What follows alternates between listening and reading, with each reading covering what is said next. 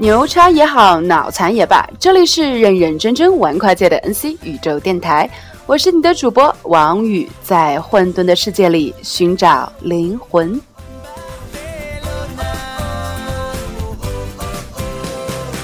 考虑到国际记者们抵达约翰内斯堡的时间不同，所以一直到晚饭的时候，我才见到我的那些国际记者同行们。有两个记者来自英国，两个记者来自美国，还有两个是我们中国记者。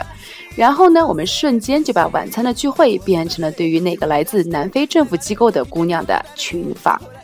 虽然他昨天的饭局上谈了很多南非取消种族隔离二十年之后的社会情况，许多的变化背后的深层次的问题呢，也是远远超出了我早前从书本上得到的讯息。但是考虑到它是受命于南非政府，所以呢，我在这里就先不介绍我们昨天的谈话内容了，还是等到接下来的采访之后，再给大家带来一个更加综合的播报，否则就有失我的专业水准啦。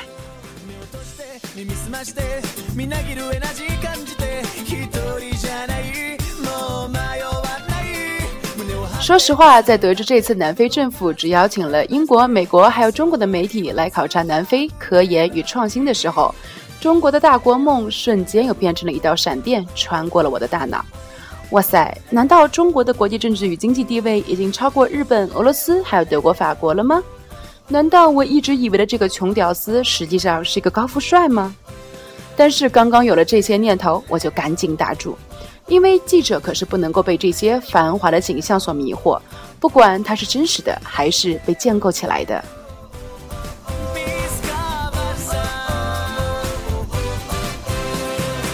哎，建构，我怎么又开始不说人话了呢？建构是什么意思呢？其实这是一个社会学的词。简单来说，就是人对于事物的认知是被塑造起来的，然后许多社会现象以及社会组织的分析，就是建立在这么一套理论基础之上的学术流派，英文叫做 social constructivism。由于这套分析方法论实在是太好用了，所以呢，我们国际关系理论界在九十年代的时候就开始借鉴这一套方法论。既然都话赶话的说到这儿了，干脆给我的研究生院插播一条广告吧。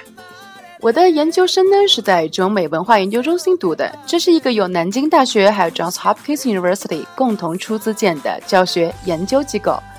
南京大学大家都是知道的，就是民国时期的中央大学。Hopkins 呢，它有三个专业基本上稳居美国第一，那就是医学院、公共卫生学院以及我们国际问题研究院。不过我们学院只能在 MA 的排名上排第一，因为我们比较偏实证研究。比如说，大家都听说过的布热津斯基，还有福山这些牛叉级的战略学家，都是我们的老师。所以呢，我们大部分的校友就是去当外交官，或者呢是去金融机构的政府评级部门，或者是与政府相关的产业的债券评级部门，啥啥啥的。但是呢，PhD 的排名就要落在哈佛还有耶鲁的后面，只能排在第十名了。所以有志青年们，赶紧去报考吧。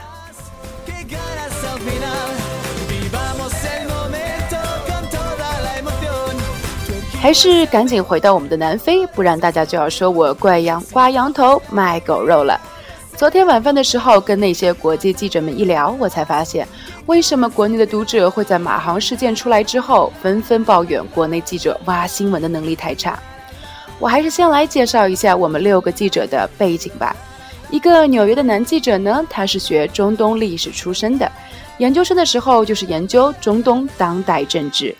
在做记者之前，他曾经就职于美国的 CFR，也就是外交关系委员会 （Council of Foreign Relations）。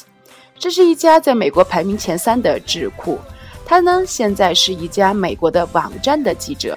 在他看来，网站做新闻有很大的自由权。他不仅继续跟自己的老东家 CFR 保持着密切的关系，让他获得许多非常棒的采访员。而且呢，能够比传统的媒体有更加灵活的工作方式，让他获得不少国际采访的机会。但是，他也坦言，网站记者的收入太低，生存压力还是很大的。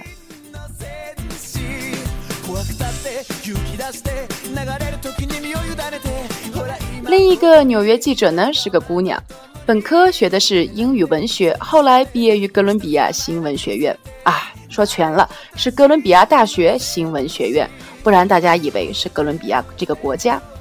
嗯，哥伦比亚大学的新闻学院呢，可以说是美国或者是全世界最好的新闻学院。诶，有没有之一呢？应该没有之一了吧？这个姑娘呢，是一个尼日利亚裔的美国人，有着非洲模特一般的修长的身材，还有完美的面孔。特别是昨天晚上，我们在吃完晚饭之后，一起逛了一趟时装展的时候呢，我就问他：“你这一米八五八六的身高，为什么不去做模特呢？”他说：“啊。”我就是不喜欢那种一见面就假装亲密，然后相互奉承的生活。我就是喜欢写文字嘛。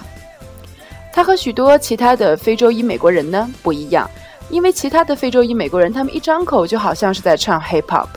这个姑娘就不一样了，她有着比较高的教育程度，她是一个非常恬静的姑娘。她呢现在就职于一家专门报道非洲事务的网站，从旅游、艺术一直横跨到时政、经济。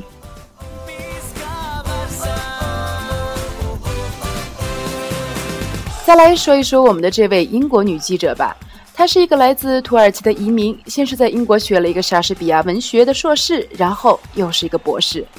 但是他并没有走传统的路线去混学术圈，而是就职于一家关于时尚以及生活方式的杂志。他说：“这才是人生，比学术研究更能够让他热血沸腾。”这倒挺有意思的，因为我之前认识的不少教授呢，他们年轻的时候，应该说。不少国际的教外呃外国教授，他们年轻的时候就是记者，然后呢再读一个博士，实现人生转型。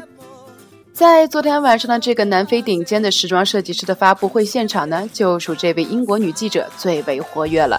从秀场设计师到化妆总监以及时装设计师，都是她的老熟人。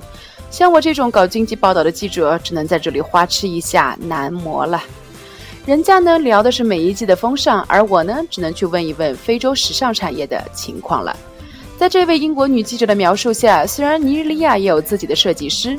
或者是有钱的老爸给子女们搞一个消遣的玩意儿，但是并不能叫做产业。整个非洲大陆只有南非把它做成了正儿八经的产业，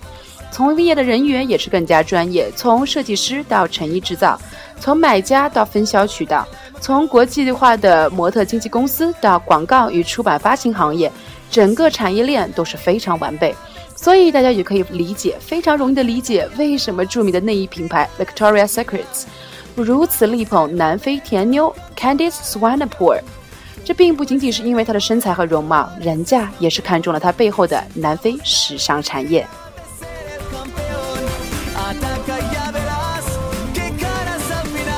另外一位英国记者呢，缺席了我们昨天的聚会，但是听闻这位同志已经是第二十七次来南非了，我就震惊了，到底是什么可以保持他在二十七次还有采访的激情呢？